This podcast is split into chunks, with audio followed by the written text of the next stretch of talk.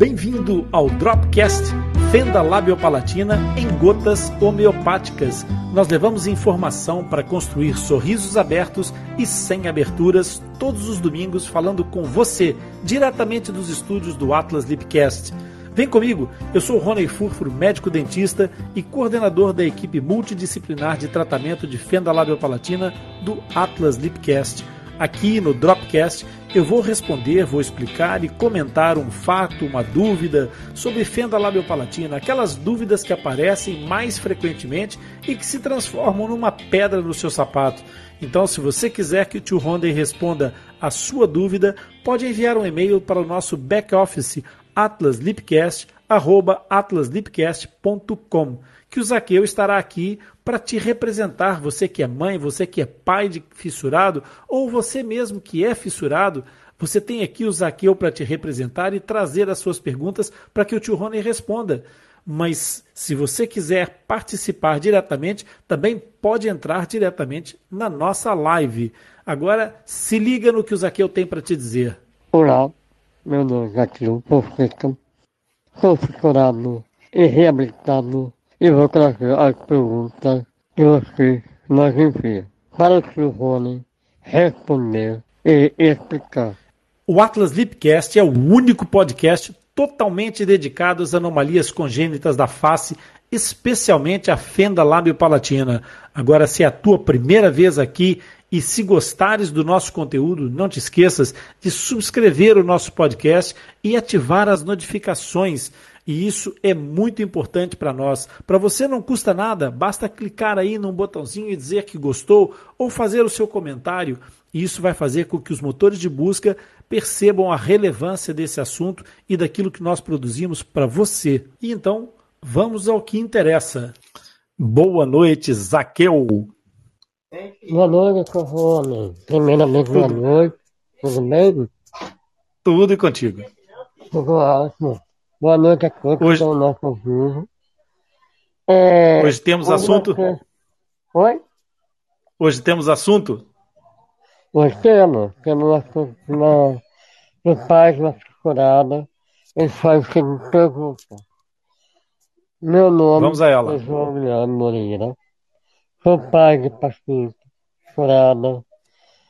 Doutor Rony, gostaria de saber se a técnica de enxerto com plasma rico em fibrina e leucocito pode ser utilizado em pacientes com fissura? Olha aí um tema muito interessante, Zaqueu. Muito interessante mesmo, porque, embora nós já tenhamos falado aqui muitas vezes sobre os enxertos ósseos, ainda não tínhamos falado sobre esse fator de crescimento é, que é uma, uma pesquisa, um, um, estudo que data sensivelmente da, iniciado por volta da década de 70 do século passado e que realmente já fez mexer muita água em relação a, aos enxertos ósseos de várias, de várias áreas, não só da fenda labiopalatina. Eu vou começar por responder diretamente ao nosso, ao nosso ouvinte, Zaqueu, e depois eu vou explicar um pouco para as outras pessoas do que é que isso do que é que se trata, do que é que estamos a falar. Portanto, a pergunta se isso pode ser utilizado, se o plasma rico em fibrina e leucócitos ou se o plasma rico em plaquetas pode ser utilizado em pacientes fissurados no enxerto ósseo, sim, pode. E tem sido utilizado, depende, obviamente, da decisão da equipe, do protocolo cirúrgico das pessoas que vão tratar esse paciente, mas há sim quem utilize o plasma rico. É, a primeira coisa que nós temos que entender é que o plasma rico, ele na realidade trata-se de, de soro sanguíneo, de sangue que é colhido do próprio paciente. E quando nós falamos sobre isso, nós estamos a falar de, de um biomaterial, de um, de um material que é, obviamente, complicado, é, porque ele tem o seu, o seu risco de, de contaminação, existe algum risco de contaminação, mas como é autógeno geralmente, portanto, é, é retirado o sangue do próprio paciente, esses riscos acabam por ser um pouco mais reduzidos e a, a, o objetivo a que se propõe ser levado à frente. houve já muita discussão acerca dessa utilização e nem todas as pessoas estão de acordo. Uh, não, há, é, não há uma unanimidade em relação às equipes cirúrgicas com a utilização do plasma rico.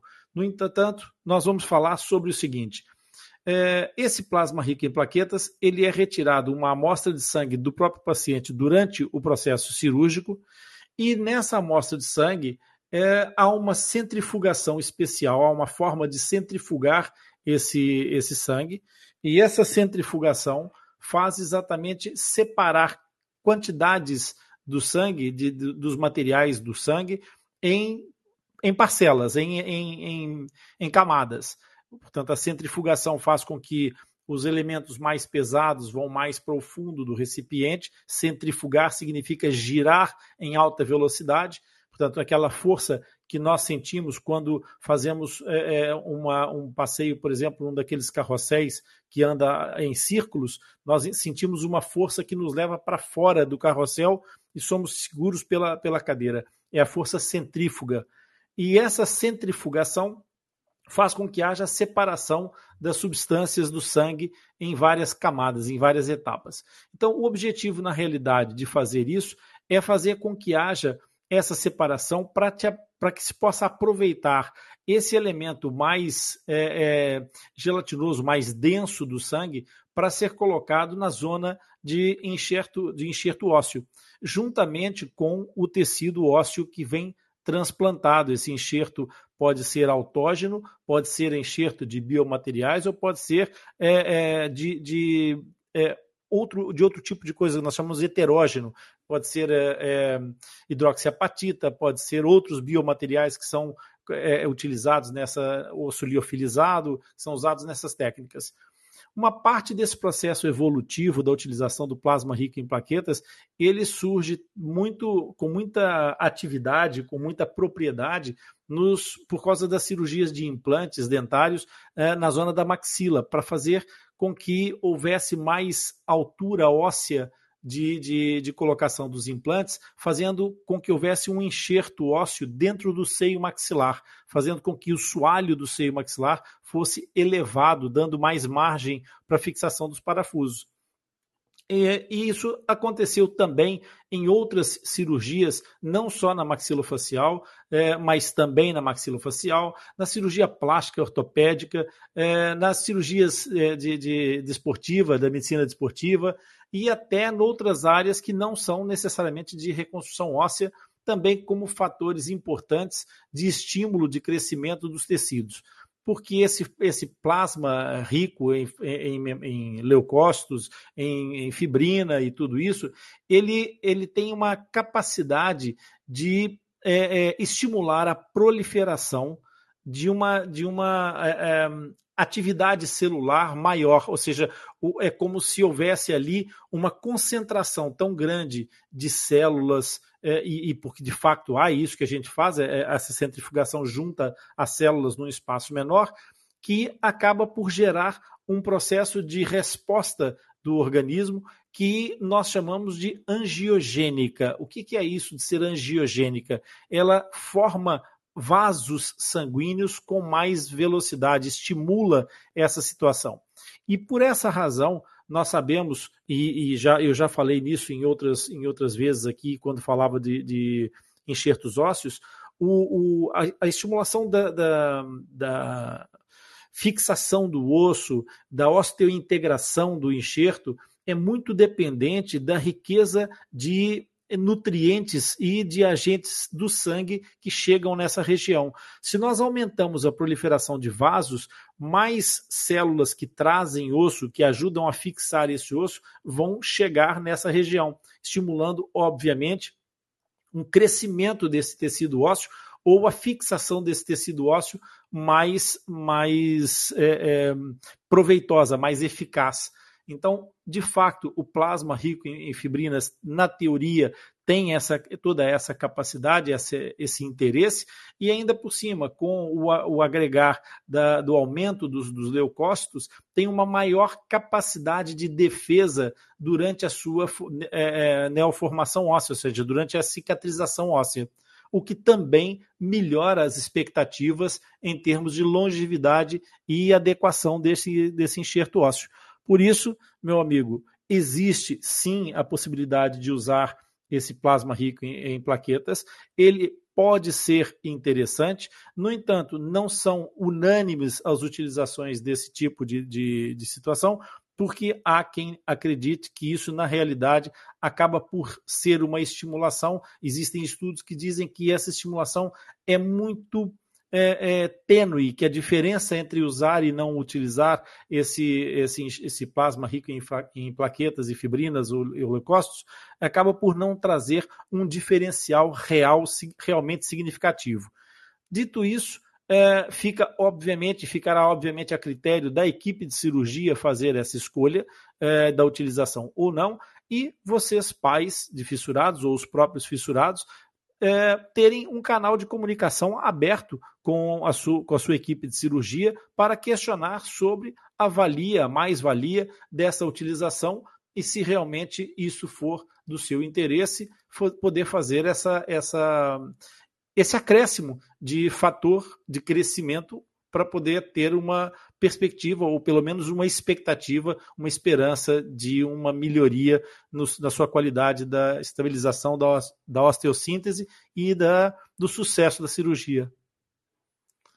E assim ultrapassamos mais uma etapa. Eu quero te agradecer pela sua participação e companhia. E se você aprendeu alguma coisa hoje ou se esclareceu alguma dúvida, curte e compartilhe esse episódio com algum amigo, um familiar. Eu tenho certeza que eles vão gostar e aproveitar. Você vai deixá-los também com um sorriso aberto e sem aberturas.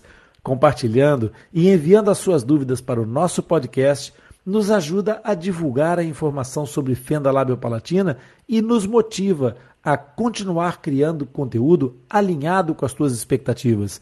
Não se esqueça que todos os episódios do Dropcast ficam disponíveis no replay do Atlas Lipcast, que está no Castbox por uma semana e depois vão para o Atlas Lipcast, o nosso podcast disponível em todos os agregadores de podcast. Assim, você poderá acessar e ouvir sempre que quiser. Os links dos nossos canais estão disponíveis na descrição desse episódio.